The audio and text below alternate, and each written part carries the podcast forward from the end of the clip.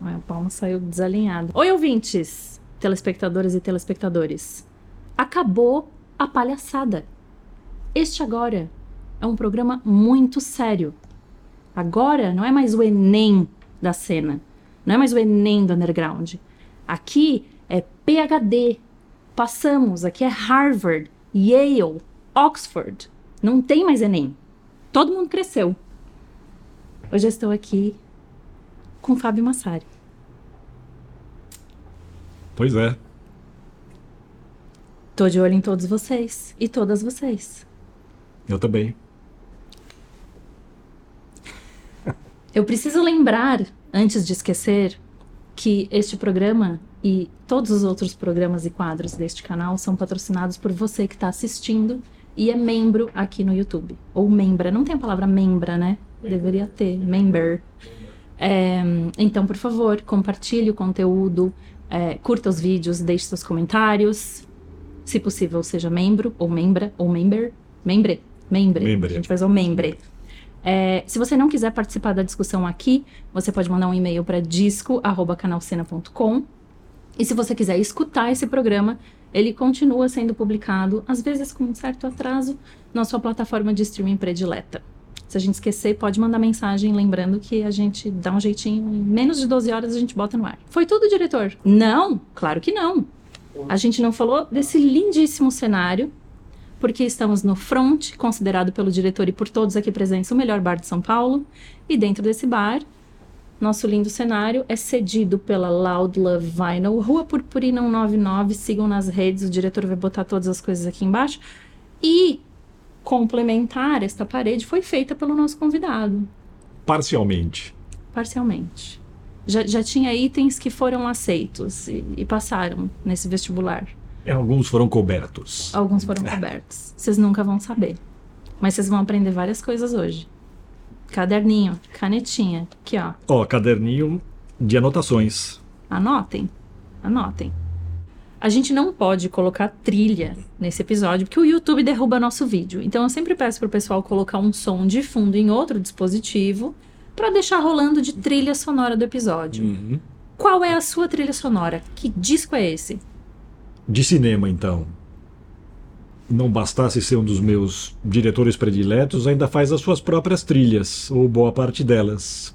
John Carpenter. Pode ser. Escolha a trilha, pode ser ou a trilha do Fuga de Nova York mesmo, ou o Anthology, porque o Anthology tem um pouco de tudo. Tem They Live, tem Christine, maravilhoso, tem The Thing, tem Aventureiros do Bairro Proibido e provavelmente a trilha das trilhas Halloween. Então, John Carpenter de trilha. Escolheu muito bem. Você tá preparado? Vocês estão preparados? Essa é a pergunta. Eu tô preparada. Vocês estão preparados para macular ah, o, o disco? Nunca. Aqui é só honrarias. Aham. Você sabe que eu tô tô numa representação muito importante aqui hoje, porque não sei se você sabe, mas eu fiz tudo isso já.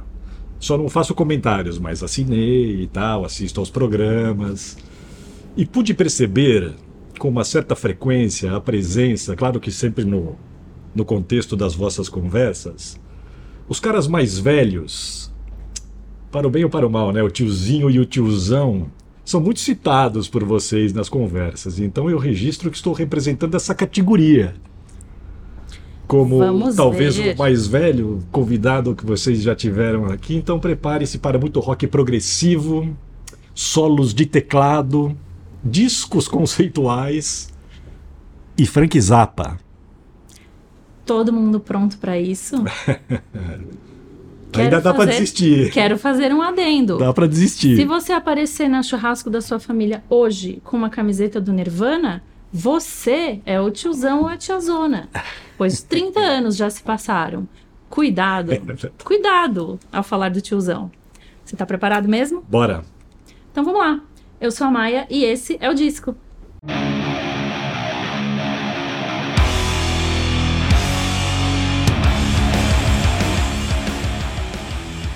Primeira pergunta nunca tá no, caderninho. Ela nunca está na caderneta de anotações. eu não me preparei.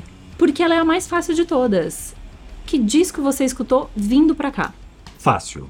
Falei que era fácil. Nenhum.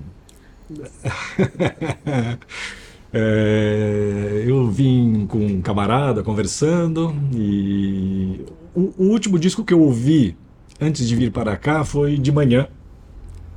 É, uma banda chamada The Venial Verdict, que é uma banda de black metal da Finlândia. Black metal desse tipo atmosférico, meio diferentão e tal, e com solos de guitarra. Ousado. Mas é ousado, é. Mas ainda con- continua sendo uma banda de black metal da Finlândia. Disco bem legal, viu? Bem bacana. Não estava muito no meu radar, ouvi meio sem querer, há, uns, há umas semanas talvez. Estava ouvindo hoje de manhã. É bem bem bom, bem bom. Muito interessante. A gente já começa assim com um chute no meio do peito, que é que disco você salva da sua casa quando ela estiver pegando fogo? Então você sabe que essa é uma pergunta que é, é mais complicada do que parece. Sim. Porque não é a mesma coisa que perguntar do disco da ilha. Aquela famosa pergunta: que disco Uhum. você levaria para uma ilha? Exato. Pergunta meio, meio estranha, né? Apesar de eu já ter feito essa pergunta para artistas e tal. E também não é a mesma coisa que perguntar qual é o seu disco predileto, porque o incêndio pressupõe um certo estresse, Exato. correria. Então não dá para ficar vacilando. Não, tem que não tem pegar, puxar e correr. Então, para mim, isso tem a ver com a organização da coleção. Eu sempre falo, o seu disco predileto tem que ficar do lado da porta. Pertinho da porta que eu usaria para sair, tem o meu principal móvel de vinis. Mas ele tem uma porta de correr e não está muito bem organizado. Então, provavelmente seria um daqueles casos de abrir e falar: ih, e agora? Daí que eu faria o seguinte: eu iria para um outro cômodo, que é mais o meu escritório mesmo, tem mais livros, mas eu tenho duas colunas ali de sons. Uma dessas colunas tem CDs de sons brasileiros. Todos os meus CDs de sons brasileiros estão lá. Do Tim Maia ao Manger. Tá tudo lá. É, do lado, por uma coincidência mesmo, do lado tem praticamente toda a minha coleção de Frank Zappa. Num determinado espaço estão os meus vinis do Zappa e eles estão mais à amostra. Então, provavelmente eu iria nesse espaço e pegaria um Zappa e tentaria aplicar um golpe na saída, porque do lado, como eu disse, tem os CDs de sons brasileiros. Só tem golpista Tem golpe, eu imaginei, mas é, porque é o muito seguinte, como é um difícil. incêndio, correria, eu pegaria um box de CD também, se eu conseguisse, que chama Caixa Preta, Hum, para que me localizassem mais facilmente depois. tudo muito pensado. E como toda caixa preta, ela é laranja e ela é um box com a obra completa do Itamar Assunção, um artista predileto também. Coincidentemente, ele está do lado do Zappa, então eu tentaria aplicar esse golpe. Pegaria um vinil do Zappa, a caixa preta do Itamar e correria para a porta. Eu preciso saber qual vinil dos Eu vou, Você então, precisa, eu- você Esse- precisa eu- eu preciso- acalmar enquanto a fumaça tá vindo, Eu assim, o precisava aplicar esse truque, né? Pro meu Mas- editor poder botar a capa desse disco Então, no, na se vocês tiverem dificuldade, eu mando uma foto depois, porque eu escolheria um disco pirata do Zappa. Gosto. chamado Snake Hips Etc. Que é. A capa é ok, a qualidade da gravação é ok também, mas o diferencial é que é o registro de um show do Zappa no dia 24 de setembro de 1984. Ele fez dois shows nesse dia, às seis e meia e às nove e meia. Eu estava nos dois. E aí eu consegui então um pirata desse segundo show. Então eu gostaria de ter esse registro, né? Porque o repertório é muito bom. Eu estou lá, né? No meio dessas talvez 3 mil pessoas lá gritando, "Ah", chorando. Então eu pegaria esse Zapa pirata e já acabei com o Zapa. Não teremos mais Zapa no programa. Tá. Não, acho.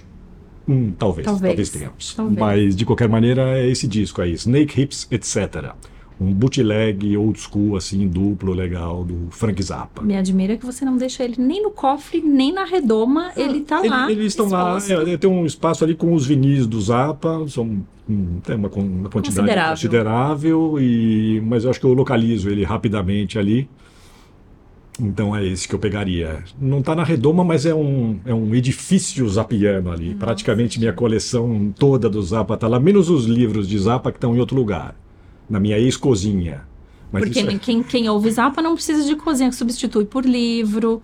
disco, não come, não vive, só vive de música. É isso. É mais ou menos. Mais ou menos Não, isso. Eu, eu nunca fui assim. Eu gosto muito de Zappa, mas eu sempre ouvi muitas outras coisas. Tudo bem. Mas eu queria livrar ele logo de Tá, cara. ele né, já, pra- ele já tá pra as garantido. pessoas também perceberem o que vem pela frente, né? O local dele está É. muito bem, bem garantido. Quero saber um disco que você ainda não decidiu, se você gosta ou se não gosta. Eu vou. Eu gosto mais de falar de bandas que eu gosto. É, nunca gostei muito de esculachar bandas. É, a, a banda é sempre a banda predileta de alguém, né? Exato. Então eu vou tentar responder até essas perguntas mais problemáticas falando de bandas que eu gosto. Então eu vou e fazer uma autoprovocação. É quase um case manjado agora, mas o disco novo do Mars Volta, por exemplo, eu, eu até curti, mas até curtir não é suficiente. Ou dizer que melhor, gosta. É, eu, eu poderia colocá-lo nessa resposta por conta disso. Eu, pô, eu adoro os caras, gosto da dupla, gosto de tudo que os caras fizeram. Ouvi praticamente todos os discos solo do Omar, vi o Antemask ao vivo, acho demais. E entendo que eles tenham feito esse disco, acho que tem bons momentos. O Omar é incrível, é demais ouvir o Cedric cantar em outros registros. Sim. Acho demais ouvir ele cantar em espanhol. Agora, tendo dito tudo isso, é, eu achei só ok, não, não fiquei muito emocionado. Sim. E acho que é é possível, lógico, mas não acho que eu vá chegar daqui um, dois, cinco anos e falar, puta, que disco Esse disco histórico, é- esse é o melhor disco da banda. É só um disco legal. Portanto, por eu gostar tanto assim da banda, eu vou colocá-los nessa resposta, eh, mas com essa ressalva de que eu acho bacana, acho legal. Sim. Entendi ali o rolê e tal. Acho que tem umas músicas boas, tem umas que são mais ou menos, e enfim. o, Então, mundo, vou- o mundo deu volta agora, porque estávamos comentando o bullying que as pessoas sofrem neste canal. E eu sofri um pouco de bullying nas últimas semanas porque eu falei que eu gostei muito desse disco. Pois é, eu, eu gostei do disco também. Eu- Só que eu, eu entendo que ele é um disco meio que a versão supermercado do Mars Volta, né? Assim, se você, não sei se chegou a ouvir os discos solo do Omar, são alguns dos registros têm alguns pontos de contato, Sim. ali você saca alguma coisa. É, e também não acho que a banda tem que fazer sempre o mesmo disco, né? É, dá dá para entender essa opção ali, mas é eu não acho que é tudo tão bem resolvido assim é, no álbum de modo geral, né? Posso- mudar de ideia mais pra Sim. frente, mas acho que é difícil que aconteça isso de falar, nossa, esse é um disco histórico e Sim. tal. É só um bom disco. Unami- unanimemente não diremos que será o melhor da carreira Ah, deles. não, né? Não dá pra ser, mas tudo bem, também não precisa ser. Também não precisa. É só um disco bacana. Concordo. E um disco que seja recente e que te chamou muito a atenção. Cara, eu, eu me surpreendo muito com bandas sempre. Tô sempre descobrindo bandas que eu adoro, tô sempre descobrindo o meu disco predileto do mundo, da vida, daquela semana. Daquela semana. E então, sei lá, ouvi muitos discos legais esse ano. Tem uma banda chamada Dreadnought, que é do Denver, de Denver, no Colorado, que é da Profound Lore, que é uma etiqueta canadense muito legal e tal. Eles fizeram um disco incrível nesse ano. E a Profound Lore também lançou um supergrupo bem interessante chamado Buñuel, que é, é o cineasta, né? O nome da banda é Buñuel, Killers Like Us é o disco, Killers Like Us, acho que é esse o nome. É uma espécie de supergrupo ítalo-americano. São os caras super importantes do rock italiano, After Hours, Il Teatro degli Orrori, com o vocalista do Oxbow, o Eugene. Então é uma espécie de é uma espécie de supergrupo estranho ali, e o disco é bem legal, bem interessante. Mas eu vou responder com uma banda de Oklahoma chamada Chet Pile. Chet Pile lançou seu disco de estreia nesse ano, God's Country. É um descasso, sei lá, um noise rock muito malvado, meio sludge, assim, sei lá, um híbrido de I Hate God com Jesus Lizard, sabe, uma coisa meio ameaçadora. Capa incrível, uma, uma referência tipográfica ali ao, ao metal extremo, apesar de que não é um disco, uma banda de metal extremo. Mas já E é um disco bem legal, bem, bem invocado. E- esses caras têm um single que é uma cover do Sepultura, que é Roots Bloody Roots. Saiu há um- uns dois anos, se não me engano. E esse é o disco de estreia deles, é bem legal, vale a pena. E também me indicaram, meio no susto ali, acho que a gente estava conversando sobre Jesus Lizard. Aí a pessoa falou: ah, então dá uma ouvida no disco dos caras que é incrível. E realmente eu gostei bastante. Chet Pile. Vou ter que ouvir. Fiquei muito Acho interessada. que vai, vai agradar, vai agradar. Essa Se você fusão. gostava do bom e velho Jesus Lizard, acho que tem uns ecos ali daquela coisa meio, meio ameaçadora ali do David Hall, aquele vocal meio. Que medo. Gostei. É, gostei. Quero saber, essa eu tô muito curiosa pra saber, Chique. mas eu sei que você já deve ter dito isso em outros lugares e passou batido por mim. Primeiro disco do underground nacional, primeiro disco independente brasileiro que você ouviu. É, bom, eu comecei a colecionar discos ainda nos anos 70, né? Então, é, eu- talvez eu substituísse um pouco esse underground por, por independente, porque Isso. naquele momento ali, né, um disco independente representava muito essa distância do mainstream para a produção quase artesanal. Acho que o primeiríssimo disco que eu ouvi é uma coisa bem obscura também, uma banda chamada Grupo Medusa. Som instrumental brasileiro, é, foi, o, foi a estreia de um selo dedicado aos sons instrumentais que chamava Som da Gente.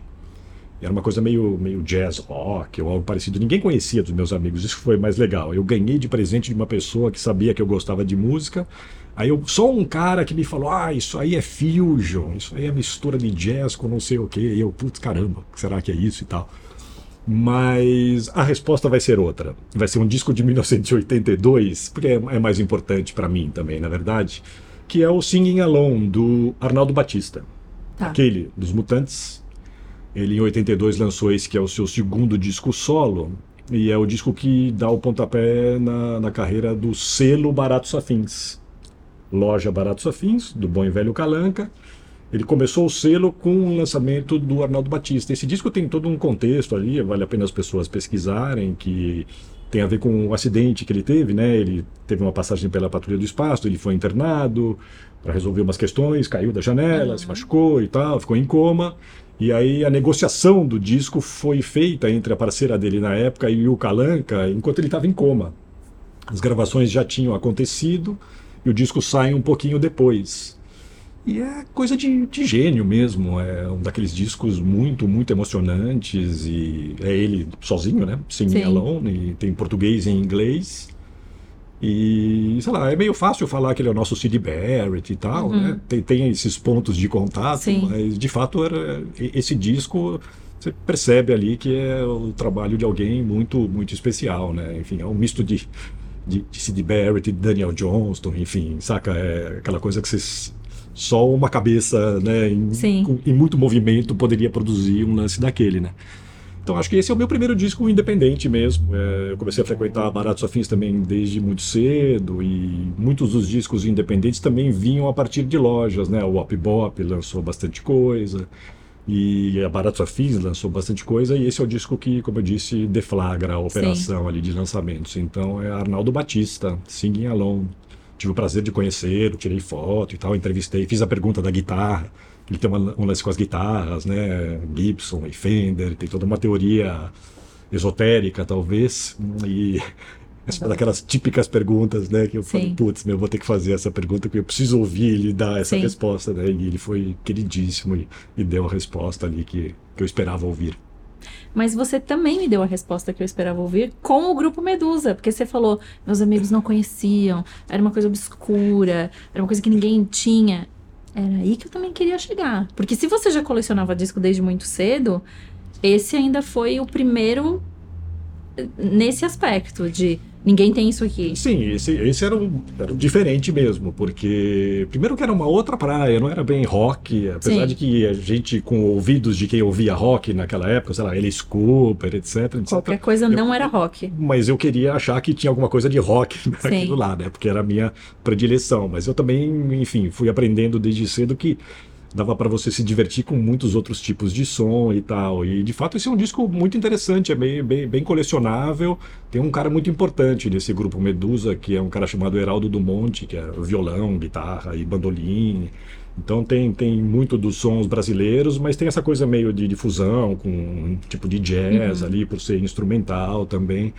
Então foi. te- te- Teve esse, teve esse lance aí de eu mostrar para umas pessoas, né? A Sim. gente dividia os discos e mostrava. E só um cara que manjava muito mesmo que me falou, que me deu mais ou menos uma explicação do que se tratava. O que você está ouvindo é isso. Então eu fiz uma menção honrosa ao Claro. Medusa e, e mas vamos de singing along. É truque, é só truque, o dia, né? O é dia que eu abri o precedente para esse diretor aqui e ele mencionou dois discos, começou a acontecer Ah, teve esse tipo isso, de é. coisa. E aí agora ficou assim, esse programa ficou assim, gente. É isso. Mas então eu quero saber agora o contrário. O disco mais recente, independente, underground, nacional, que você descobriu sozinho ou que alguém te mostrou? Cara, eu tenho ouvido muito um disco de uma banda. Talvez você me ajude até com a pronúncia, porque eu não sei se eu sei pronunciar direito. Uma banda de Brasília, que é um cara, na verdade, um artista chamado Caio Lemos, que é uma banda chamada Bri, Bri, com dois Is, B-R-I-I, e tem um acento no primeiro I, Bri. Eu vou falar Bri. Então. Pois muito bem, esse, essa banda lançou um disco nesse ano chamado Corpos Transparentes, que é uma loucura. É, certamente estará na minha lista de, de melhores discos do ano, dos sons brasileiros. Esse cara tem uma outra banda, que apesar de ser brasileira também, eu não sei se eu sei pronunciar, porque é Cataira, não sei se você já ouviu. Com K, Não, mas dois claramente, As, Caio, você está brincando com a gente, né? Ele tem essa banda aí. que, enfim, também está mais associada a um certo tipo de black metal experimental, mas aí ele tem esse outro projeto, apesar de não gostar muito dessa palavra, que chama-se Bri. Ele lançou um disco no ano passado chamado Sem Propósito, muito bom, mas esse Corpos Transparentes desse ano é uma coisa realmente fora da curva. Adoraria ver um vinil desse disco. Digo isso porque só tem uma faixa, são 36 minutos e 36 segundos. E é algo consideravelmente ambicioso e muito bem resolvido. É, ele, ele é e talvez, sei lá, sempre será um disco de black metal atmosférico, experimental, de vanguarda, mas tem muito mais coisa ali nessa viagem de 36 minutos. Tem um piano lindíssimo que vai meio te colocando numa situações muito inesperadas, de repente tem um pós-rock ali que parece uma trilha de filme. Aí tem o piano, Já mas daí tem gostei, aquela voz que você gostei. fala, ah, continua sendo um disco de, de metal extremo. E aí quando você menos percebe de novo, tá rolando um drum and bass, drum and bass tipo patife, tipo Mark, Nossa. and bass clássico. 36 minutos passando E aí, por tudo. exatamente, mas é, uma coisa orgânica e, repito, muito bem resolvida. Mais um daqueles discos que é, só pode ter saído ali de uma, de uma trip existencial, é quase um fluxo de, de consciência ali, meio híbrido e tal, mas continua sendo um disco para você colocar na prateleira ali do, do metal extremo. E eu fiquei muito impressionado com o disco. Corpos Transparentes é o nome do disco. O segundo, então, desse, desse- dessa banda Bri, que é Caio Lemos mais alguns convidados, uma vocalista e mais algumas pessoas. Um piano incrível. Enfim, quando a gente fala em black metal e fala em piano, sax, esse tipo de É. coisa, tem um monte de gente que já sai correndo, né? Daí entra né, essa terminologia que facilita as coisas, que é o black metal atmosférico, experimental. O experimental é Sim. mais fácil de todos, É. né? Porque daí cabe Tudo um monte de coisa. E, mas eu recomendo muito porque eu fiquei de cara com o disco, achei muito bacana. E eu, eu, eu adoro descobrir meio por acaso bandas assim, e essa foi uma que eu fui parar primeiro nesse Cataira e depois descobri esse outro projeto dele aí. Gostei e vou atrás. Estou muito curiosa. Quero muito um vinil. Atenção, selos. Por favor, manifestem. Dá pra fazer 18 minutos de cada lado. Dá pra fazer 18 minutos cada lado. Isso mesmo. 18 e 18 com 18 e 18. Ou faz um lado só, 36, e o outro lado faz uma, uma arte. lado, ele, fa- ele assina todos. É, faz, faz uma arte ali, dá uma riscada. Aí, ó. Selos, nos chamem. A gente também faz a produção pra vocês. Pronto. É, eu quero saber um disco que você ouve, mesmo sabendo que ele vai te deixar triste, vai te arrasar por dentro. Eu não sei nem por onde começar. É, eu vou escolher, escolhi uma banda até recente chamada Decemberists. Você deve se lembrar, uma banda Uhum. de Portland, folk rock, indie rock, seja lá o que for isso hoje em dia. Sim, é- é. Ela é muito mais legal do que isso. Eles fizeram sucesso com um disco chamado King is Dead, né, que acho que é de 2011, 12, que vendeu bastante, sei lá, meio milhão de cópias. Em 2018 eles lançaram esse disco I'll Be Your Girl, que é, que, se não me engano, é o último de estúdio deles, não tem nada depois disso de álbum. E é um disco. se- também tem um pouco do, do imponderável e do ine- inexplicável, né? Às vezes você ouve e pega de um determinado É jeito e já era, né? E comigo esse disco pegou assim muito profundamente. Tem duas canções ali que elas se alternam, mas é acho que eu não ouvi nenhuma vez sem chorar. Eu tenho até uma foto minha, que eu tava lá uma vez ouvindo, abrindo o berreiro, vi o telefone do lado, falei, tá, peguei e tirei a foto, mas não tá muito boa, parece que eu tô rindo, então não tem muita graça. E Cara, Colin Meloy, que é o líder da banda, é um cara muito talentoso, as letras são ótimas, são ótimas guitarras, backing vocals incríveis. Adoro backing vocals, né? Backing vocals bem colocados fazem toda a diferença. E foi um disco, pelo que eu entendi, foi elaborado numa rebordosa política americana, na uhum. época daquele outro presidente lá do Topete e tal. E apesar de não ser um disco político, ele tem uma vibe ali meio melancólico, emputecida, assim, sabe? Sim. Então tem umas coisas muito, muito bonitas, umas coisas muito tristes, e mas também bem catártico, assim, sabe? É, discão. Uma música que chama Everything is Awful. Então dá pra você ter uma ideia Nossa. do que vem pela frente. Mas é um belo Já disco. No... É. Recomendo a audição, porque eu, eu gostava da banda, mas esse disco para mim é alta prateleira. É. Mas é aquilo lá, né? Às vezes é. Nunca às vezes me é, pegou. Às vezes eu. Então, eu achava a banda ok só, é. até esse disco. Daí eu falei, nossa, agora eu vou. Daí eu ouvi tudo de novo e tal. Esse continua sendo um grande disco, eu recomendo. E o antídoto? O que é que você ouve para levantar, assim, sai da cama e já sai animado, alegre, o disco que te deixa muito para cima. Eu tinha feito nas minhas anotações, por enquanto ainda não precisei fazer tô, uso delas. Tô de olho aqui, que essa cola não, não teve uso, tô adorando. Eu, eu tinha pensado em vários. Tinha pensado numa banda chamada Love and Rockets, que eu gosto muito, que é, são três quartos da banda Bauhaus, né? Uma outra banda inglesa chamada Flash for Lulo, que, enfim, às vezes tem a ver com o período em que você ouviu claro. e tal. Mas eu vou, cara, eu vou responder com Chico Science e Nação Zumbi, da Lama ao Caos. Vocês estiveram com o Paulo André aqui recentemente, né, no, no falatório, né? Uhum. E, pô, graças a ele, inclusive, eu tive a sorte, né, a oportunidade de acompanhar essa cena muito de perto e conhecer as pessoas e ver os shows e interagir ali de maneira bem próxima, inclusive do Chico e da Nação.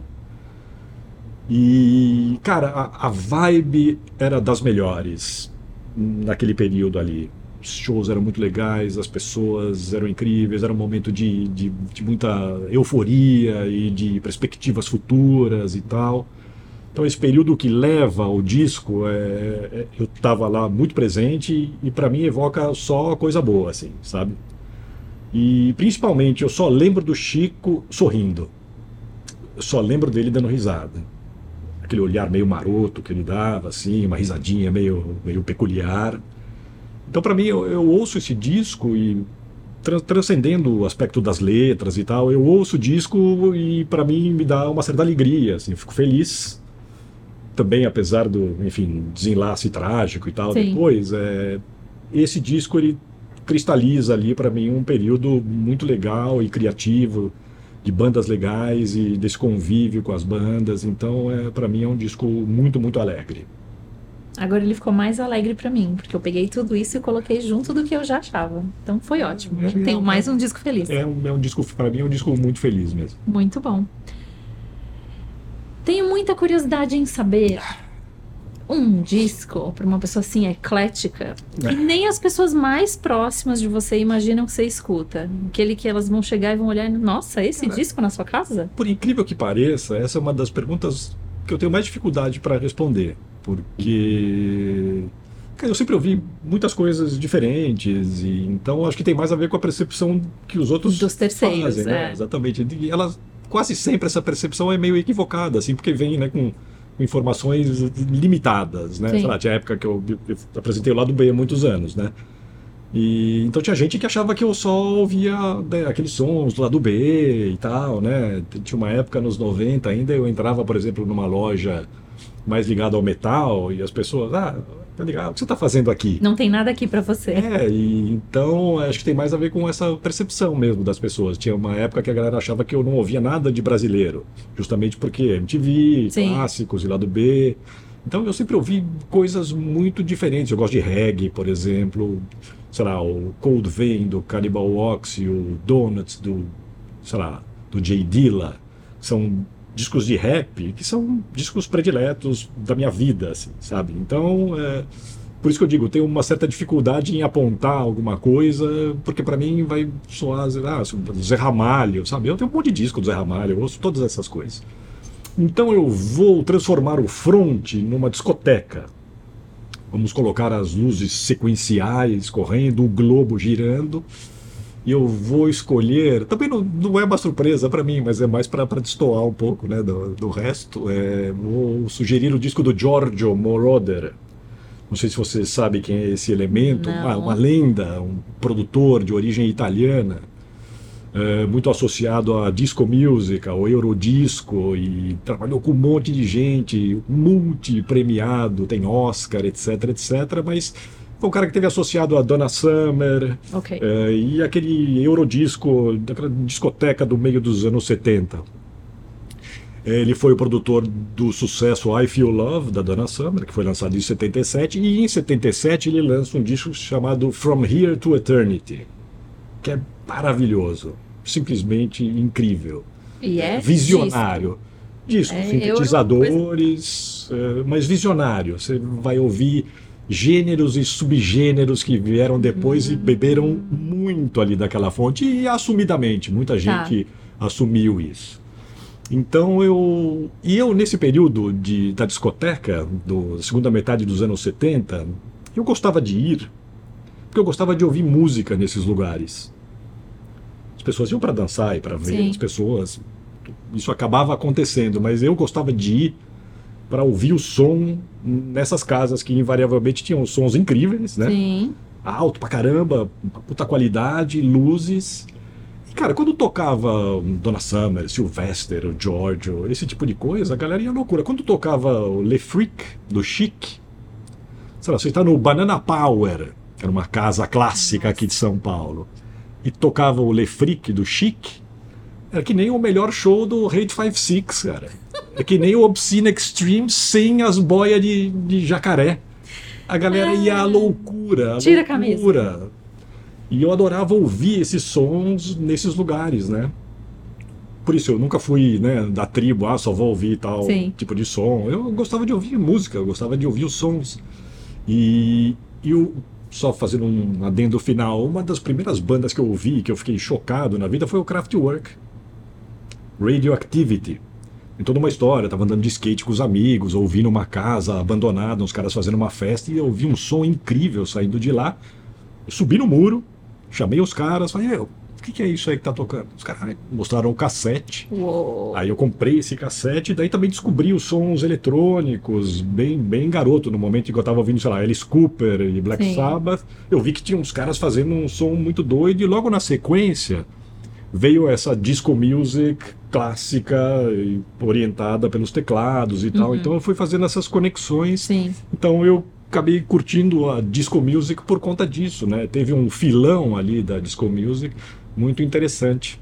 E o Boney M também eu poderia citar, mas fica, fica para um outro, um outro episódio. Boney M, você lembra quem é? Não, tô só. Ma Baker, Ma Baker, sabe? Freeze a Ma Baker. Put your hands in the air and give me all your money. Você sabe? Alguém me mostra depois, gente, por favor. Essa eu quero. Então, essa é uma história louca, porque também é uma coisa de produtor. Isso era muito, muito frequente, assim, nesse tipo de som, né? Era sempre um produtor por trás do que acontecia, Sim. né? A Divine, por exemplo, depois foi fazer um som. Era um cara chamado Bob, Or Bob Orlando que fazia tudo. No caso do Bonnie M, era um, um alemão chamado Frank, Frank, se não me engano, Faria, enfim ele chegou uma hora que começou a fazer tanto sucesso que ele falou: preciso arrumar uma banda. Nossa. Aí ele chamou um cara chamado Bobby Farrell, figuraça, que só dublava e dançava e umas backing vocals, mas era esse cara que fazia tudo no estúdio. Bonnie M vendeu, sei lá, 100 milhões de discos, foi um negócio gigantesco, mas tem essa peculiaridade. O cara não cantava, né? Quem tá. cantava era o produtor, né? Esse eu querer ouvir. E Ma Baker, Daddy Cool, Rivers of Babylon. Você certamente já ouviu essas músicas, talvez não saiba. Não, Rivers é. of Babylon eu sei, Sim. mas exatamente não sei de quem então, é. Daddy Cool, essas músicas foram enormes aqui, foram gigantes. Então, isso quando tocava nas discotecas era uma loucura. Então, mas eu vou de Giorgio Moroder para fazer a conexão italiana também. Vou ter que ouvir. From Here to Eternity é maravilhosa. Ai, quero saber o disco de uma banda que voltou e te surpreendeu. Já sinto que você vai vir com uma surpresa positiva e não negativa. Estou com essa ideia, assim, na Tá minha bom. cabeça. Tá bom. É, Strong. Lembra-se dessa banda? É uma banda do estado de Nova York. Em 2008 eles lançaram um discaço chamado Board Up the House. Eles tocaram aqui nesse ano de 2008, se não me engano, num Cool Metal Fest. Se eu não estiver Eu não enganado. sabia. Era uma espécie de grind, com umas coisas eletrônicas, bem, bem, bem áspero sabia. e loucão. E esse disco, Board Up the House, é incrível. Eu fiquei obcecado por ele na época, comprei o vinil, ouvi pra caramba.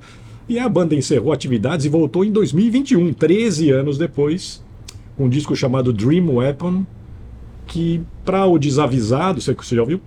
Para o desavisado, é, parece outra banda, né? Se você nunca ouviu os primeiros discos e daí você bota para ouvir depois de ouvir esse último, você acha que são bandas diferentes. Meu e caso. foi muito interessante ver esse. Tudo bem, passaram-se 13 anos, né? É óbvio que os caras não vão fazer o Claro. mesmo disco. E eu lembro que na primeira vez que eu ouvi, eu falei, nossa, que legal. Daí, mas aí rolou aquele momento Mars Volta. Eu falei, hum.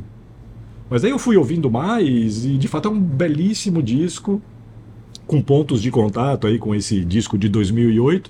Eu, eu gosto mais do, do mais barulhento lá, Uhum. do Board Up the House. Mas essa volta, 13 anos depois, fazendo um, um som de responsa, assim, como esse do Dream Weapon, eu fiquei bem surpreso. Relapse Records, né? Uhum. É da Relapse, né? E então eu vou de Gang Strong. Eu, pô, eu, eu lembro que na época que eu tava ouvindo o disco, eu descobri que eles tinham tocado aqui há pouco tempo, assim. É, sabe? eu tô, eu tô aqui tentando É, assimilar a tristeza fiquei- que eu tô tem, sentindo. Tem, tem imagens, é, tem imagens. Eu lembro, e eu lembro que na época eu achei, eu tava na pesquisa eu vi um cartaz, eu falei, caramba, os caras tocaram aqui, como assim? E depois, com o tempo, eu achei, tem umas imagens deles tocando aí. Poxa, Não sei que lugar é aquele, mas é, se não me engano é esse Cool Metal Fest. vamos torcer pra eles voltarem Assim, agora. com esse disco novo, esse disco novo, exatamente. que é é, muito bom. é muito bom mesmo. Então vamos pra momentos de partir o coração. Eu quero um Mais um. disco que você esperou muito. E quando ele finalmente saiu, ele te desapontou muito. Assim, acabou com você. Olha, eu nunca tive muito isso do- da angústia do, do expectativa? lançamento, assim, ah, preciso ouvir antes Que que, todo mundo, preciso ouvir agora no instante que saiu, preciso. Se eu ouvir uma hora depois, uma semana depois, para mim tá tudo certo. Então vou voltar ao passado. Mais jovem, talvez tivesse um pouco mais de expectativa, e daí tem um episódio que contribuiu para isso. Em 1984, eu fui ver o ACDC. ACDC, ACDC, como preferir. No Monsters of Rock, na Inglaterra, foi meu primeiro festival. Eu tinha 19 anos. Então estava muito na pilha de ver o ACDC. Gostava muito, Fase Bon Scott, gostava de Back in Black, For Those About to Rock. Caramba, vou ver os Começou a- caras. Começou o bullying agora, ó. Calma, vai piorar. É, queria muito ver o ACDC, obviamente. E foi. E aí, assim, o dia 18 de agosto era o Monsters of Rock. E o disco daquele ano, Flick of the Switch, foi lançado três dias antes, dia 15 de agosto. Mas eu não peguei, evidentemente, né? Só peguei o single, que era o Nervous Shakedown. Não era de tudo ruim, principalmente considerando, né? Caramba, vou ver os caras, aí eu vi o Sim. single, o single veio com a data do show atrás, dia 18, não perca esse DC em Donington. Ah, eu falei, puta, que demais, que demais. Então o single passou meio batido, né? E aí teve o show com aquela saraivada de hits, uma loucura e tal. E aí algumas semanas depois eu finalmente peguei o tal do Flick of the Switch. E aí foi um daqueles casos de. Caramba, como é que os caras me fazem esse disco vindo na sequência, né, do Back in Black, do For Those About to Rock, depois daquele show. E é um disco que, é- não sei se é unânime, mas é praticamente unânime. Não é um bom disco da banda. Eu não conheço ninguém que tenha esse disco como disco predileto. Acho que deve existir. Sempre existe, E mas. tem, tem o é, meu respeito, tudo claro. certo. Mas não é um disco legal e eu me lembro que na época foi consideravelmente decepcionante, considerando tudo isso que tinha acontecido. Né? Tinha acabado de ver os caras, os caras tinham lançado dois discos incríveis e aí esse Flick of the Switch é bem mais fraquinho mesmo. Então, considerando o período ali, a juventude Sim. e tal, eu... Foi uma decepção. Foi uma decepção, né? Foi uma decepção. Eles fizeram discos muito legais depois, enfim, então. Não. É, ah, esse de si é bullying. É. Não, não. Ah, eu adorava. Scott pode. Eu adorava. Bon né? Scott, Os dois sim. primeiros discos. Por Depois favor. tem discos bons também. é. Depois eu não vou saber opinar. Só singles. Então ouve o Flick of the Switch. pra, pra, Você, pra increme- sedimentar. incrementar o bullying. é, é. pra sedimentar meu bullying. Eu quero saber, para um cara que estava no show do Frank Zappa duas vezes no mesmo dia, e inclusive tem o disco, é, difícil essa. Um, uma banda ou um artista que você conheceu, pirou no disco, enlouqueceu, achou incrível. E aí descobriu que a banda já tinha acabado, que a pessoa já tinha falecido, que não vai ter mais daquilo. Putz, é, muitos, né? Porque, enfim, voltando à coisa do- da cronologia, eu comecei a ouvir os sons nos anos 70 e, por exemplo, quando eu comecei, quando eu ouvi o Hendrix a primeira vez, ele já tinha morrido, né? E É. muitos desses caras, uh, Janis Joplin já tinha morrido, Jim Morrison já tinha morrido, então é, tem muito disso. Era mais normal não existir do que existir. é, te- teve muito disso, né? De, de começar a coleção já com os caras que não estavam mais aí, né? Mas tem uma banda mais recente chamada Angelic Process, que é uma dupla, era uma dupla, né? Uma coisa meio. Meio Doom, meio shoegaze. Shoegaze tipo Justin Broderick, Yezo, sabe? Aquele tipo de shoegaze ali, camadas de guitarra e tal. E esses caras lançaram um lindo disco em 2008 chamado Weighing Souls with Sand.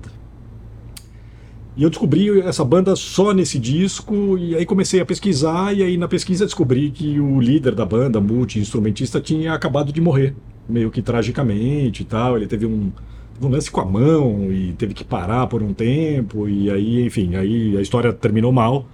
E eu descobri isso, descobri a banda e na pesquisa descobri que o cara tinha morrido há pouco tempo. E aí isso também trouxe uma carga para esse disco que é super melancólico e triste e ao mesmo tempo muito pesado, muito pesado, umas guitarras incríveis. Então ele tem essa carga de, de tristeza mesmo e, e essas camadas de guitarra aí meio yeso assim também imprimem ali uma os vocais estão soterrados ali, né?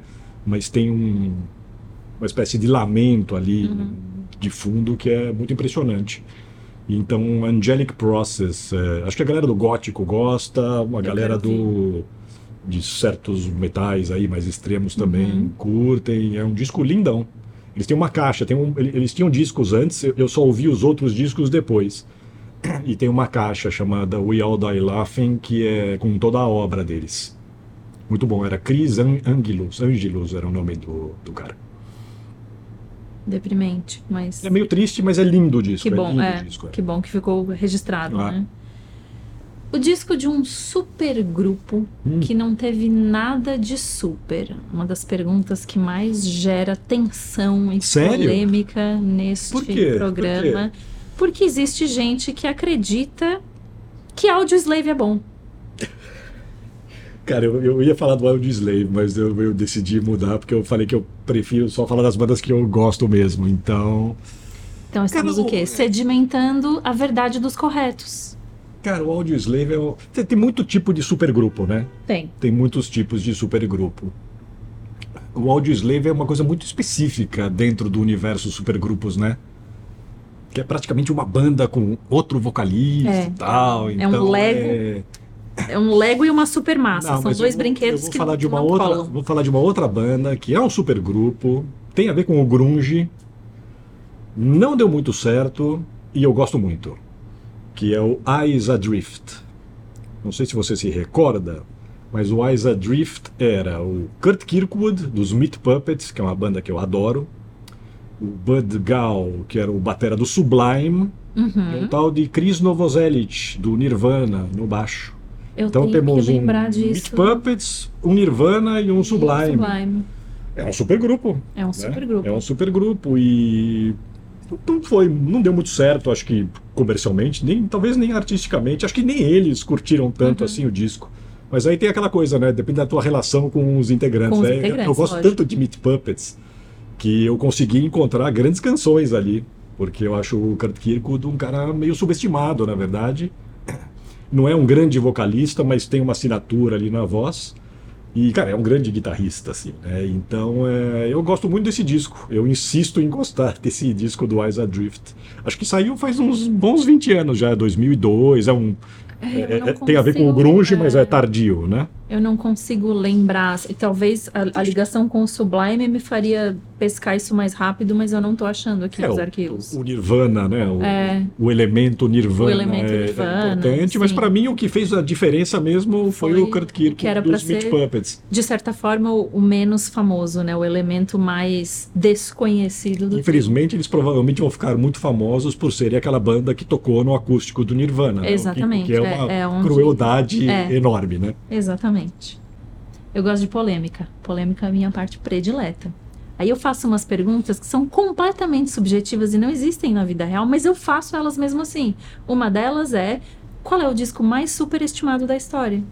Ah, também tenho problemas para responder essa pergunta por conta do da história. Eu acho muito difícil Né? cravar essas coisas. né? Exatamente, tem, tem que ter um drama. E, o drama tá aí. Eu falei que eu preferia falar das bandas que eu, enfim, que eu gosto mais e tal.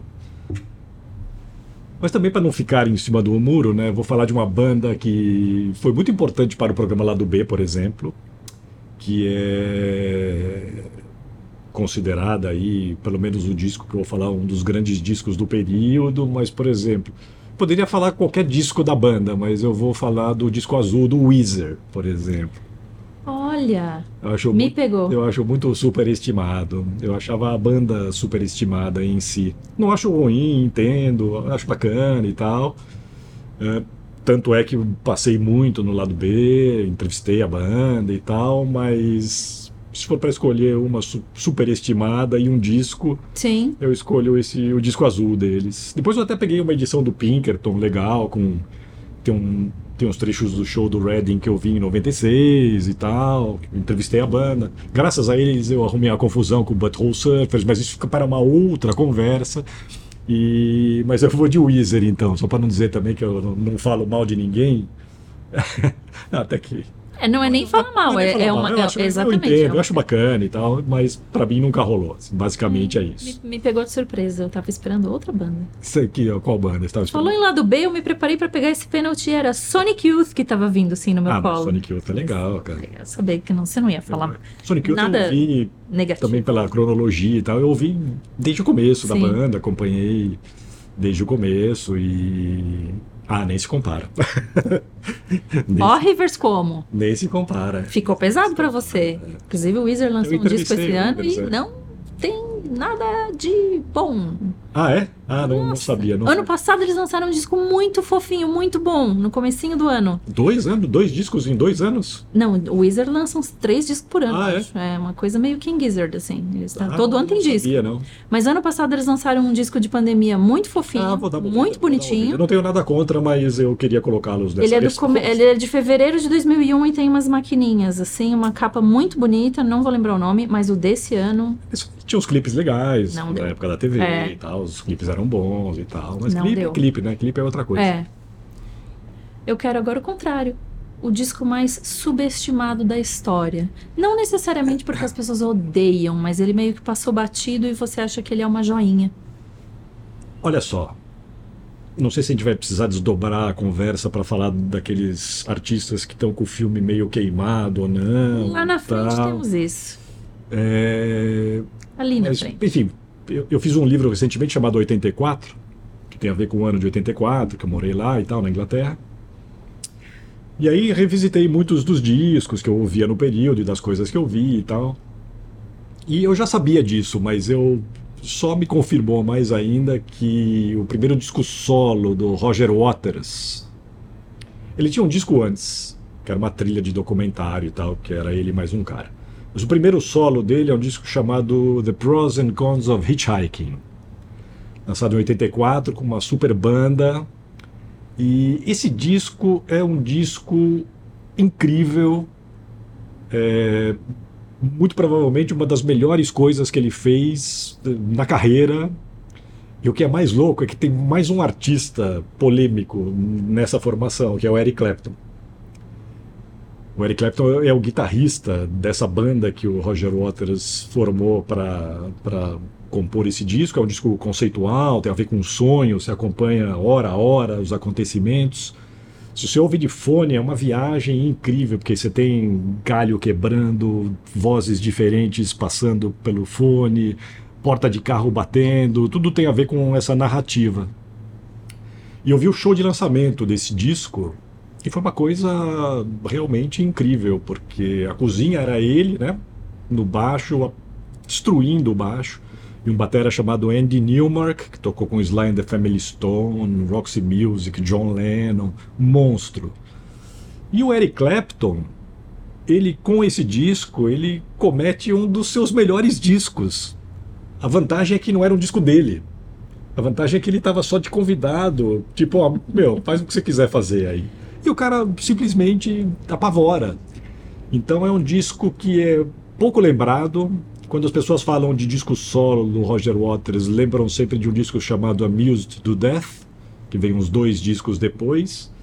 Mas eu, eu recomendo uma audição desse Pros and Cons of Hitchhiking, de fone, de preferência, porque tem grandes momentos e acho que ele está cantando como nunca. O Pink Floyd encerraria atividades no ano seguinte, 85. Pelo menos a parceria dele com o Gilmour. E esse ano de 84 teve o disco dos dois, né? O Gilmour lançou o disco solo dele no começo do ano e o Roger Waters lançou esse Pros and Cons no, na metade de 84. E, mas é um descasso. Então eu recomendo, eu acho subestimado. Porque pouca gente lembra desse disco, na verdade. Sim. E eu recomendo. E tem dois artistas que, enfim, ultimamente não estão com o cartaz né, Uhum. brilhante, porque o Eric Clapton, nesse ano de 84, eu vi um show do Bob Dylan e o Clapton tocou guitarra no final e tal. E na resenha do show, os caras falam: ah, o Clapton tá tendo a oportunidade de se redimir das besteiras que ele andou falando. Então- Nossa, gente. então o Clapton já vinha falando algumas besteiras Imagina isso. desde há muito tempo. E as do Roger Waters eu nem lembro hoje em dia também. É. E- mas como é um disco de 84, então acho que vale a pena dar uma ouvida. Quem não conhece vai se surpreender. E quem gosta de Pink Floyd, esse tipo de coisa. Interessante. Pra quem gosta, bem interessante. Sempre, né? Sempre Né? pra quem gosta. Não, mas é, é sempre uma boa dica. É que é surpreendente, que o- é surpreendente. Ouça de, de e- fone e, E acho que nesse caso o fone faz muita diferença. Tem muitos detalhes, muitas coisinhas. E o lance das vozes, principalmente, assim. Então você tem ele, o Roger Waters, com a voz limpa, aqui suspirando umas coisas, e ele desesperado, com aquele vozeirão que você ouve ali no Final Cut e tal, no The Wall. É muito bacana, é um belo disco. conceito. Gostei. Conceito, conceito. Disco conceitual. Falei que ia ter disco Conceitual, É isso aí, conceito. É um disco independente, underground nacional, que você quer aproveitar pra levantar a plaquinha, divulgar. Eu vou sugerir uma banda da Paraíba, João Pessoa, uma banda chamada Papangu. Opa, O diretor já tá pulando aqui, levantou a mão, é um bom sinal. A molecada, molecada, é, porque são jovens, é, com, com todo respeito, molecada doida, né? Prog, eles se dizem discípulos de uma banda chamada Magma, que é um prog francês quase que autoral, né? Prog torto, meio híbrido com jazz e tal. E esses caras lançaram um disco no ano passado chamado Holoceno, que é incrível, incrível. E nesse ano tem um EP que chama Água Branca. Mas esse Holoceno é, é realmente um disco surpreendente e o que é mais doido é que tem um batera gringo que toca com eles, acho que remotamente só, pelo que eu entendi. Um cara chamado Thorstein Loftus, que é uma fera norueguesa que toca com uns caras muito bons. Toca com o Shining, não é o Shining sueco, é o Shining norueguês. E toca com o Elephant Nine, que também é outra banda da pesada. E esse é o batera desses caras. Então eu fiquei meio de cara, assim, quando eu ouvi. É um disco incrível. Tem umas versões em vinil, agora que eu ouvi outro dia, colorido e tal. Azul, violeta, enfim. Então é. Papangu na cabeça. E fiquei feliz que rolou uma, né, uma comemoração aqui, porque. É, Caramba, tô louco para ver. Não sei se já fizeram shows, eu não procurei, não achei nada de show, não, né? E. Ah. O Batera só gravou o disco. Só gravou lá de lá mesmo, da Noruega, né? Tem que trazer pra tocar aqui, cara. Pô, caramba. Demais o som, né? E foi, foi mais uma dessas descobertas. Fui meio parar ali por acaso. Eu falei, ah, não é possível que os caras tenham feito um disco assim, né? E a capa é, é tudo legal. A capa é legal. é, E tem mais gente envolvida, de mais gringos envolvidos, né? Na produção. O James Plotkin, acho. É, mixagem, é caprichadíssimo, caprichadíssimo e muito surpreendente pelo, pelo tipo de som que eles fazem e tal. Papangu, Holoceno. Ouçam. Mais uma pergunta sem nenhuma base empírica. O disco que você mais ouviu na vida? Bom, vamos lá. Eu vou ter que fazer uma menção honrosa por conta da cronologia e o tempo, e comecei a ouvir Garoto e tal, mas esse é um que eu ouvi ao longo das décadas e ouço ainda, que é um disco chamado Demons and Wizards, do Uriah Heep. Não ia saber. Estava só esperando alguém Hard rock soprar inglês dos 70, classicaço, nem, nem vou falar muito, porque, enfim, é lindo demais. É um dos David daqueles Byron, que veio com você década por década. Década por década, emociona ainda hoje e é demais. Menção honrosa. Eu vou responder com os Butthole Surfers. O Hairway to Steven, disco que eles lançaram no final dos 80, 88, se não me engano. Acho que deve ter sido o disco que eu mais ouvi, mais fiquei louco Eu adoro esse nome. por conta do Bu- Butthole Surfers, ou Hairway to Steven, os dois. Os dois, são- dois, a gente estava falando do disco. Cara, eu era já obcecado pela banda, gostava muito. ah, rock psicodélico, né, da melhor tradição ali do Texas, 13 Floor Elevators, Moving Sidewalks, Douglas Quintet, mas passando por um certo tipo de hardcore e, e, no- e novas drogas. Sim. E aí, quando eles lançaram o Hairway to Steven, eu fiquei chocado, assim, porque não era nem a, desconstrução do que eles vinham fazendo, era um derretimento mesmo de tudo que eles já tinham feito. É um disco, para mim, continua sendo incompreensível no melhor sentido. É, apesar da baru- barulheira, é, é, tem momentos lindos. O Gibby Haynes é um grande vocalista, as pessoas acho que ainda não perceberam isso. E eu acho um disco incrível. Então, e eu ouvi proporcionalmente, acho que foi dos discos que eu mais ouvi na vida. Porque, porque eu queria tentar entender aquilo lá. E, que está e não entender foi a melhor coisa né, que aconteceu, porque eu continuo, sei lá, continuo não entendendo e achando um disco incrível. Depois eles fizeram outros grandes discos, depois Sim. tem os discos de grande gravadora e tal. Tem discos, tem gente que considera clássicos alguns anteriores Sim. ainda, mas para mim esse é o disco da, da, da virada mesmo, tipo loucura total no estilo dos Butthole Surfers. Depois consegui vê-los ao vivo e tal umas vezes. Tive um desentendimento com eles, mas eu conto outro dia, cara. Tá É meio- cheio é de meio bonus track. Não, não, Tá é por causa, de e é por causa do Weezer e tal, mas é meio longa a história, eu conto, eu conto em off depois. Tá vendo, ó? Vocês não vão poder Me saber. chama pro falatório um dia. É, a gente vai ter Se bem que que esse fazer aqui já virou um falatório. né? A gente vai ter que ter um falatório fofocas do rock. É, esse é o falatório que a gente quer. Você tinha mencionado antes, quando você foi falar do, do Eric Clapton e Do Roger do Waters. Roger Waters, a questão de de repente não separar o artista da obra ou separar. A gente isso, é, né? a gente tá chegando numa pergunta que pode ir por esse caminho, que é um disco que perdeu o brilho. Porque ele pode perder o brilho É. justamente por esse elemento, ou ele pode perder o brilho porque você cresce, passa a ter novas referências, volta naquilo lá e pensa, nossa, era só isso. Eu, eu, eu apliquei um truque nessa. Eu É. vou aplicar um truque. É Isso aí que você falou faz todo sentido, né? Sim. A coisa de perder o brilho, porque a coisa da, da- de falar besteira ou fazer besteiras e tal é. É difícil você né, puxar a capivara de todo mundo que você vai ouvir. Não, vou ouvir tal banda, não preciso saber se Uhum. É. o cara já tirou uma foto com. Né, E se soubermos, não vamos ouvir mais nada. Não, é, é, é complicado. Então eu, eu usei o Perder o Brilho para falar de um outro disco, que é o disco do The Doors, chamado Other Voices. Esse é o primeiro disco, o primeiro de dois discos sem o Jim Morrison. Tem esse Other Voices e tem um chamado Full Circle. O problema desse Other Voices é o timing. O timing é muito problemático. Então é mais ou menos assim, em dezembro de 70 e janeiro de 71, eles gravam o LA Woman, Ok. classicão absoluto, que sai em abril de 71. Ele morre em julho de 71. E o disco Other Voices sai em outubro de 71. Ô, gente. Other Voices, literalmente, porque o Ray Manzarek e o Robbie Krieger, tecladista e guitarrista, assumem os vocais. Até aí legítimo, porque eles que compuseram as músicas. Agora, o detalhe é que as músicas foram compostas para o Jim Morrison cantar, porque esperavam que ele voltasse para cantar. Só que ele ficou na banheira. Ficou na banheira. Em Paris. E aí, como eles já tinham começado as gravações, eles assumiram os vocais e terminaram o disco e lançaram o disco três meses depois dele morrer. Então não dá nem para dizer que é um disco ruim, porque os caras são muito bons e tal, mas o timing é muito problemático. Daí que o brilho, a voz, macrocosmicamente, não está lá, né?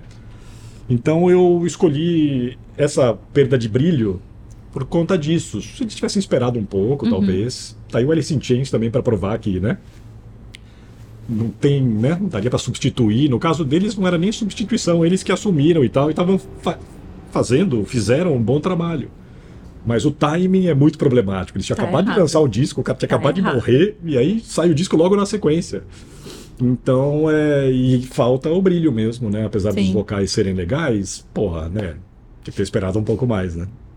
E aquelas músicas foram compostas para ele cantar, né? Então também tem, tem esse detalhe, né? Então eu apliquei esse truque aí. É, não... mas é um bom truque. Ah. Né? O nome do disco em português é Vamos Aí. já já estamos é, aqui. Other Voices, né? né? Não, não, é nem ruim o disco, morreu, tem bons, bons momentos. Ah, vamos aí. É, não, foi, foi um bom truque. Foi um bom truque. Gostei, gostei. Boa. É, essa pergunta tá, vai ficar um pouco parecida com a pergunta de, dos seus amigos, das pessoas acharem, né, uhum. surpreendente algo que você escuta, mas eu ainda acho que você consegue pensar alguma coisa que seja o disco que mais destoa da sua coleção. Olha só, vou tentar fazer a versão enxuta da história. Ok. É, eu tenho um disco de 10 polegadas, é um acetato, na verdade, 10 polegadas, Picture, do ano de 1949. Tem é. certeza é... que você não quer levar esse quando a casa pega fogo? Tem, tem. Esse é mais uma coisa peculiar mesmo. Esse disco, ele foi. É um cara chamado Paul Robeson. É, esse cara foi um Renaissance man, cantor, ator, jogador de futebol, ativista das causas sociais, etc, etc. Nos anos 20, 30, 40, por aí. E quando vocalista, ele fazia uma coisa meio spirituals, blues, esse tipo de coisa.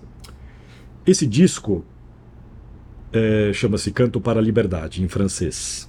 É um picture que foi distribuído gratuitamente numa conferência, uh, conferência para a paz, alguma coisa assim, em Paris, no ano de 1949.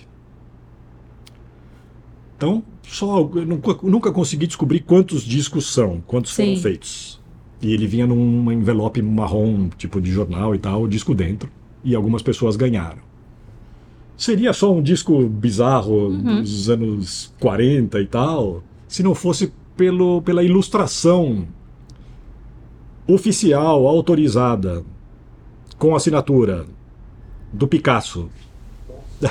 Tchau, gente. Acabou o programa, eu vou embora. É, pois é, cara. É, era uma ilustração do Picasso que aparentemente ele fez no ano anterior para uma dessas feiras também de exposição universal. Exatamente, assim. exatamente, exatamente. E aí utilizaram com a autorização dele as imagens é uma pomba branca com assinatura e tal para fazer esse picture disc. Já, já, um picture disc em 49 é um treco muito já é, estranho, é, exatamente, né? já é fora do E normal. aí é uma coisa oficial, né? Autorizada. Então, obviamente, é o mais perto que eu vou chegar de um Pablo original, ou pelo menos autorizado em casa. E eu ganhei esse disco de uma pessoa há muitos anos. Ah, você vai gostar disso aqui e tal. E ele está emoldurado. Eu nunca tirei da moldura, né? Ele tá lá, eu nunca ouvi ele. Sim, ele. ele a cópia ele. É, e ele tá em outro lugar, né? Até, porque depois com o tempo só eu fui descobrindo, né? Eu demorei muito tempo para descobrir o que que era. O que que era. Uhum. Uh, depois que eu fui pegando esses detalhes e tal, de vez em quando aparece uns assim para vender, é, é meio caro e tal, por conta disso, né? Por conta do lance de ser um Picasso oficial, né? É um, é um produto oficial Sim. do Picasso em tiragem super limitada que não foi comercializado e um foi parar lá em casa, né? É, de um jeito meio assim, ah, toma de presente e tal. Então é, é isso aí.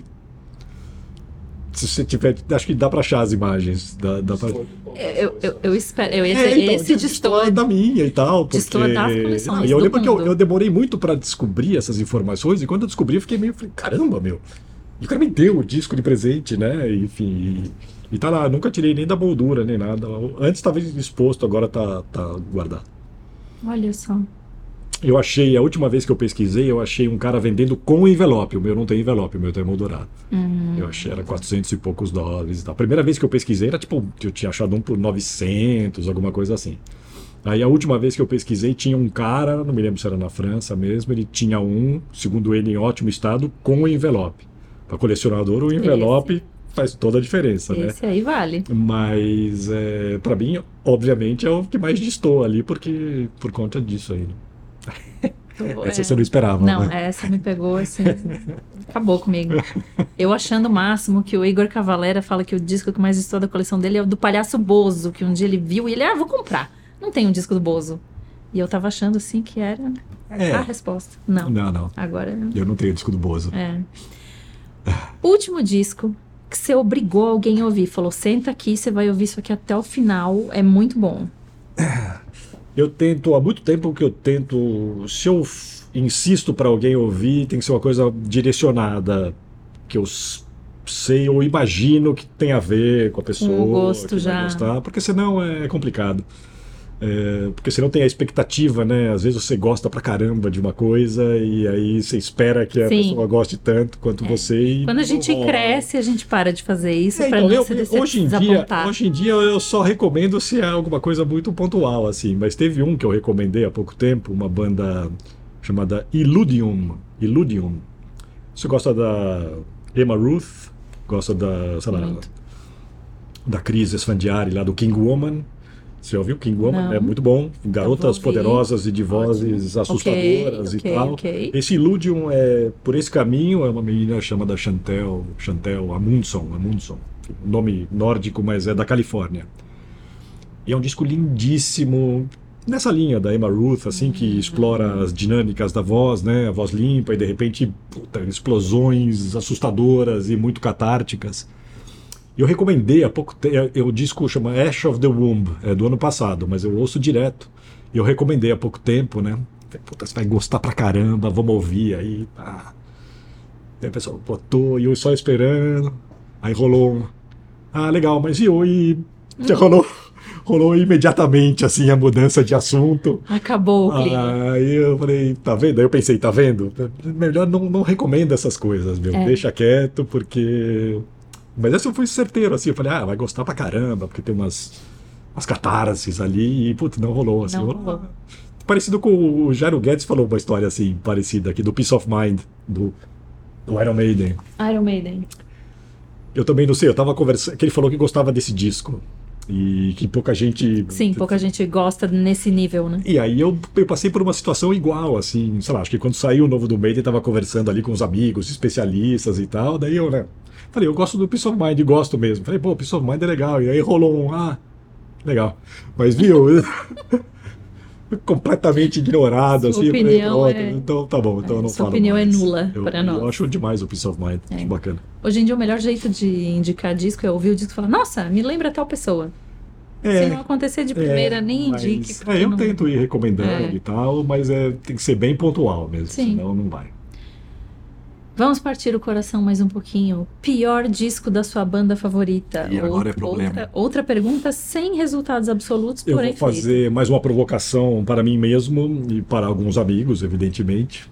É, eu vou falar do Zappa de novo, então, porque, enfim, é um cara que eu ouvi muito e gosto bastante e tal. E vou dar uma invertida, assim, mais ou menos, da pergunta, mas muita gente me pergunta: ah, como eu começo a ouvir né? Me indica Hum. uns legais para começar. Ok. Eu vou indicar qual onde? não usar no começo, né? Não Qual- começar por não aqui. começar por aqui. E vou indicar um, um discaço, na verdade, que é o disco que deu Grammy para ele. Um disco muito interessante, algo visionário até, que é o Jazz from Hell, que é um disco ali de 86. O CD de 87, ele ganhou o Grammy em 88 de performance instrumental, algum daqueles nomes lá do Grammy. Mas é um disco feito à base do synclavier, né, o sintetizador. E porque era um, esse tipo de sintetizador era capaz de dar vazão a, né, a música complexa que ele ouvia na cabeça dele e tal.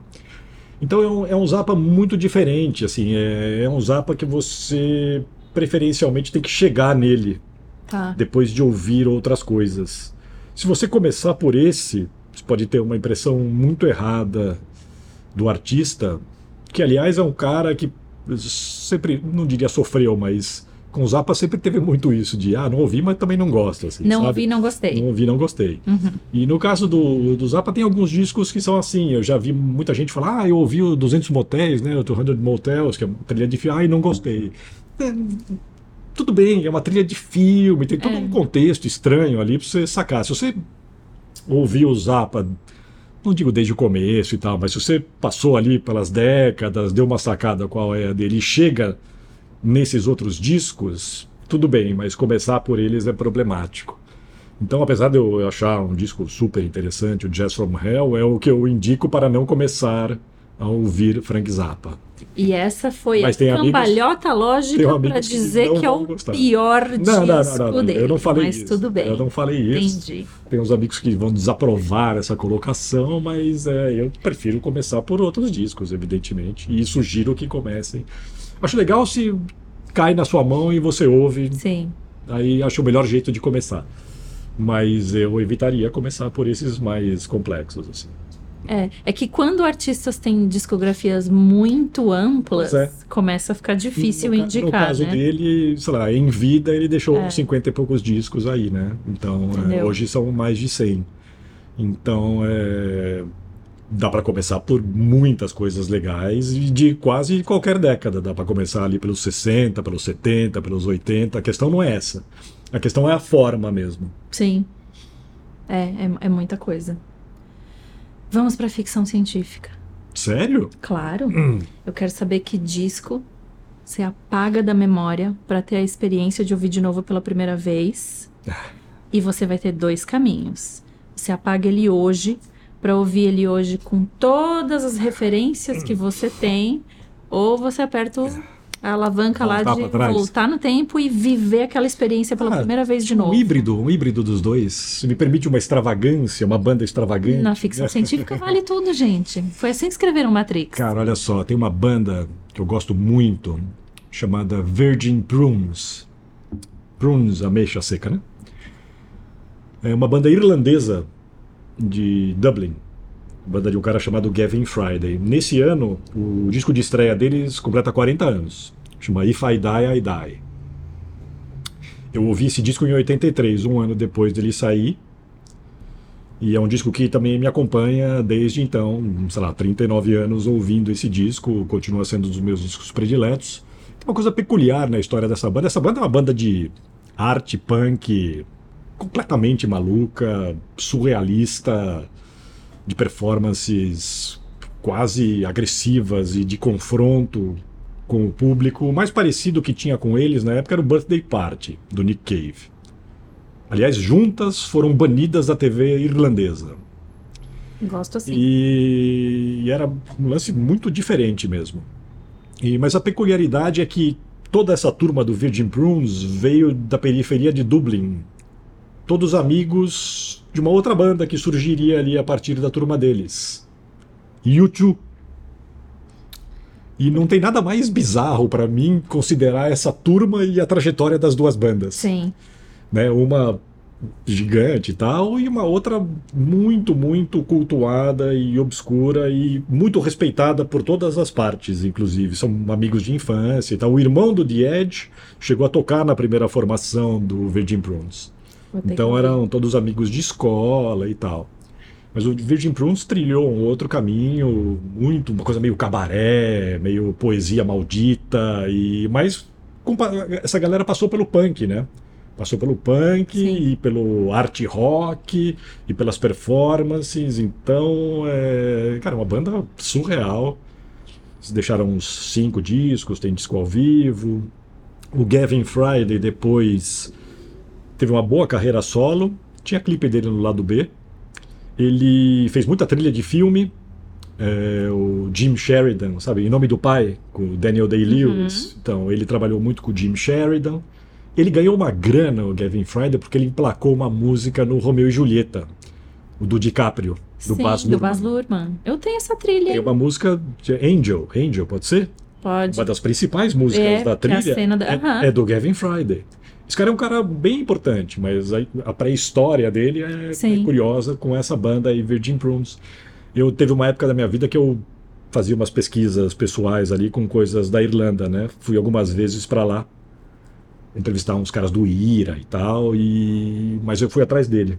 Fui atrás do Gavin Friday, entrevistei, fiquei camarada, depois visitei umas outras vezes, me convidou para ir no estúdio e tal.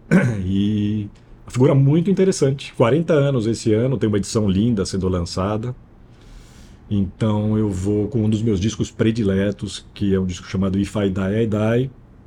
Gostaria de voltar para aquele ano de 83 e ouvir de novo. Que eu estava na Itália nesse ano e aí eu conheci uns caras que manjavam pra caramba, os caras tinham visto todo mundo e tal. E aí eles falavam dessa banda com um, um certo ar solene, assim, sabe? Puta, Virgin Prunes, ca- caramba, isso aqui é sério e tal. E aí eu entrei numas, né? Mais uma, mais uma obsessão da época, né? Então gostaria de voltar para aquele momento, mas gostaria de apagar e ouvir agora, porque eu ouvi há pouco tempo o disco, quando eu vi que ia sair a edição de 40 anos. E é muito doido, continua bem doido, é bem fora da casinha. E o mais legal é isso, saber que eles eram brothers de infância do, Pois do é, YouTube. fiquei impressionada. Não era uma informação que eu tinha.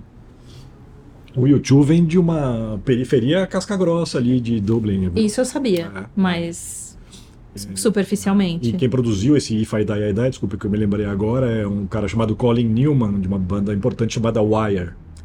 Banda lá do, do punk inglês e tal, enfim. Era meio diferente do- da turma, mas tá ali Buzzcocks, Wire, essa Uhum. galera aí.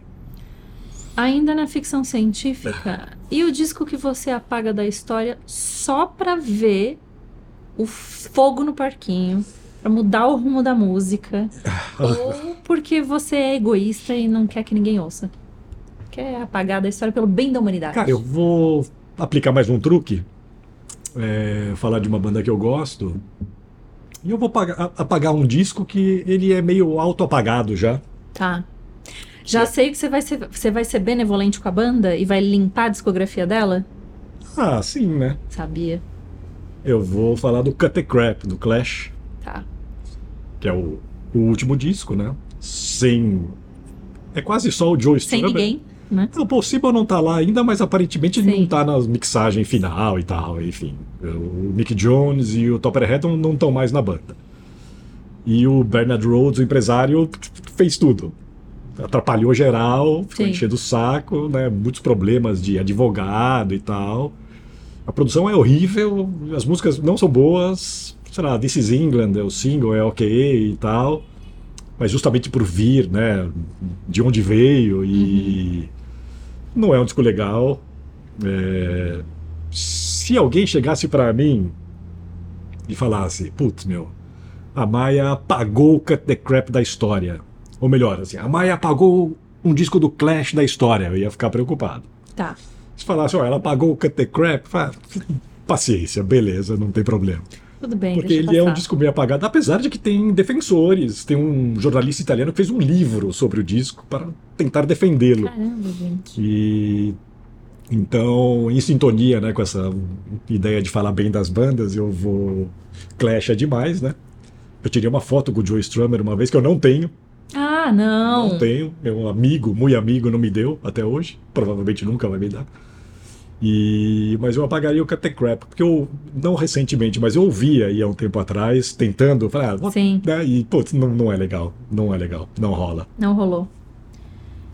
A banda vai fazer uma turnê comemorativa, aquelas, pra tocar aquele disco na íntegra.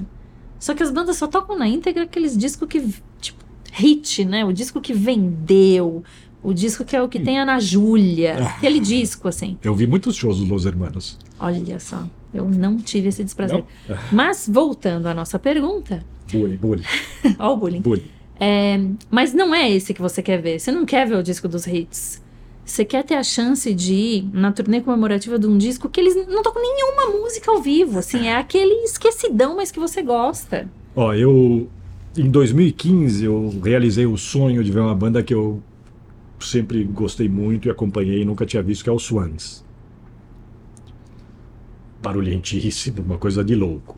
E eu, enfim, acompanhei os caras praticamente desde o começo. E então eu gostaria de. Teve um disco que foi a, a virada de chave para mim, que foi o Children of God, que é um disco que eles lançaram em 87, acho, 88, final dos 80 ali, um disco duplo, com a formação clássica ali, a Jarbo, Norman Westberg e tal. É, mas é o disco já que propõe um, quase uma transição ali daquele, daqueles primeiros discos ultra agressivos, horríveis, no, no bom sentido, né? Para um som que eles fariam depois. E é uma espécie de. É quase um, um, um, Em alguns momentos é quase um Black Sabbath em 16 rotações por minuto, assim, sabe? E eu lembro que eu fiquei de cara com esse disco e foi o disco da transformação para mim. Era um período em que eu estava ouvindo muito essas bandas, Sonic Youth, e Live Skull, Pussy Galore, Dinosaur Jr., o Butthole Surfer, eram os gigantes de um certo hardcore. É, é engraçado que é. todas essas bandas eram chamadas meio de hardcore e eram muito diferentes entre Exato. si. E hardcore, a gente, às vezes a gente pensa em outro tipo de som. Né?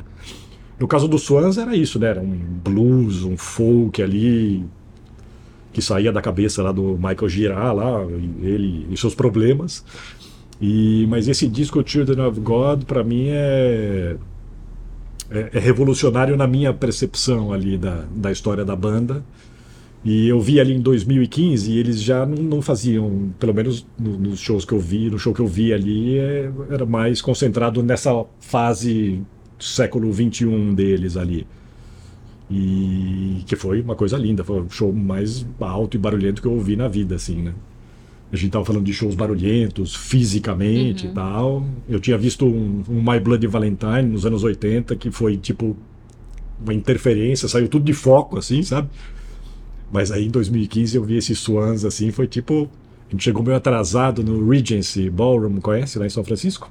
Não, não fui. Não fui. Um lugar bacana lá e tal. A gente chegou bem atrasado, tava pegando, não sei, alguma coisa na porta, daí sai um segurança lá de dentro com a cara meio triste, assim, meio desanimado. O cara chega e fala, cara, nunca ouvi um negócio assim na minha vida. Eu falei, yes! Perfeito. O bicho tá pegando. Cara, Bom. a gente abriu a porta, assim, foi. A única definição é tipo, foi um vento gelado do inferno, assim, sabe? De tão alto e barulhento, e o meu corpo inteiro balançava, assim. Foi uma loucura. E, enfim, consegui ver os fãs, mas eu gostaria de vê-los fazer o Children of God inteiro, principalmente porque teria a Jarbo, né, a, a vocalista, uhum. junto com ele ali, que também fazia uma certa diferença lá. Boa. E ainda na ficção, você se torna uma mosquinha e vai acompanhar ah. um disco sendo gravado. Ninguém sabe que você tá lá. Você não tem interferência nenhuma, você só assiste. O que é que você quer ver? Menção honrosa, primeiro. é o truque para falar de É o melhor bandas, truque, né? né? Ah, queria estar nas gravações do Zen Arcade, né? Do Husker Du. Ok. Dois dias de gravação, 25 músicas, 23 de primeira. Ó, é assim que faz. É assim que se faz. Clássico. Porra, né? adoraria estar lá, né? Mas eu vou escolher outra coisa. Eu vou escolher o David Bowie, 1977, no estúdio Hansa de Berlim, do lado do muro. Uhum. Dá pra ir a pé no muro. Eu queria estar lá na hora em que o David Bowie, o Brian Eno e o Robert Fripp sentaram no sofá e o Brian Eno falou: Vamos ouvir essa tal de Heroes para ver como é que ficou. Esse deve ter sido um momento fueda. Nunca né? tinha pensado nisso. Vamos ver como é que ficou, né? Porra, mal imaginavam eles que ia ter um monte de propaganda de carro, É. série de TV. Heroes, acho que para mim é a primeira que tinha que ser proibida. É. Ah, vamos fazer uma série, não pode. Não. Ah, propaganda, não pode. Não pode. Não pode. Atmosphere do Joy Division, Heroes do Bowie, tinha que ser proibido de usar em qualquer lugar, meu. Deixa tudo pro YouTube. Deixa pro YouTube. Pronto. Deixa o YouTube. Use o YouTube. É carro. Ah, beautiful meu, não- day. não pode, é meu. formatura. Botar- beautiful botar- day. Botar Heroes, cara, eu acho muita apelação, É. cara. Muita apelação. Trabalho de faculdade, eu entendo. Ainda passa. Agora, cara, comercial, esse tipo de coisa, Não, filme, série de. Porra, de jeito nenhum. E esse é o segundo disco da trilogia de Berlim lá e tal. Esse gravado inteiramente lá. E, porra, gênios trabalhando, né? Gênios trabalhando, né? O Fripp foi pra lá sem saber o que ia fazer, né? Vem aí porque você vai tocar uma guitarra meio estranha aí. Ah, beleza, tô indo. E, pô, imagina os caras ouvindo aquilo pela primeira vez, né? Porra, deve ter sido demais. Caso eles lembrem, né? Porque eu não sei como era o nível não. de droga que tinha ali. Essa época, então, era, essa época era braba. Essa não época, sabemos se eles vão lembrar, é. O Fripp acho que não, cara. Mas O Brian eu não saberia, o não Bowie, dizer. É, Bowie não lembra. O Bowie não lembraria. E em outra situação de estúdio dessa ficção científica, você tá lá, mas você agora é o contrário, você vai participar desse disco. Cara. Participar pode ser tudo. Você pode tirar a foto da contracapa, você pode escrever o release, Ah. você pode escrever uma letra, você pode bater uma palminha lá. O que, que você vai fazer e que disco é? É, Eu, eu não saberia dizer assim, porque como eu não sou músico e tal, o lance do estúdio é. O estúdio só é legal pra quem tá trabalhando, né? Hum. Tá, é, Eu já, faz eu sentido. tive o prazer Sim. de ver uns amigos e tal em estúdio, é bacana, assim, pra mim, né? Os primeiros 20 minutos é bacana. Depois, pô, se você não tá lá trampando, É. é chato, né? O take 35 Pode ser, já pode- não tá mais tão chato, legal. é. Então essa daí eu não sei muito bem como responder, mas eu tinha umas outras na manga pensando nessa pergunta anterior, né? Se eu gostaria de estar lá ou não. Cara, eu queria estar junto do James Addiction naquele momento ali, ou Nothing Shocking ou Ritual mesmo. Tá, Podia bater umas palminhas no Ritual, palminhas sacou? do ritual. É, porque também acho que foi um momento. Mesmo esquema ali, cara. Ah, vamos ouvir Mountain Song pra ver como ficou? Saca? Porra.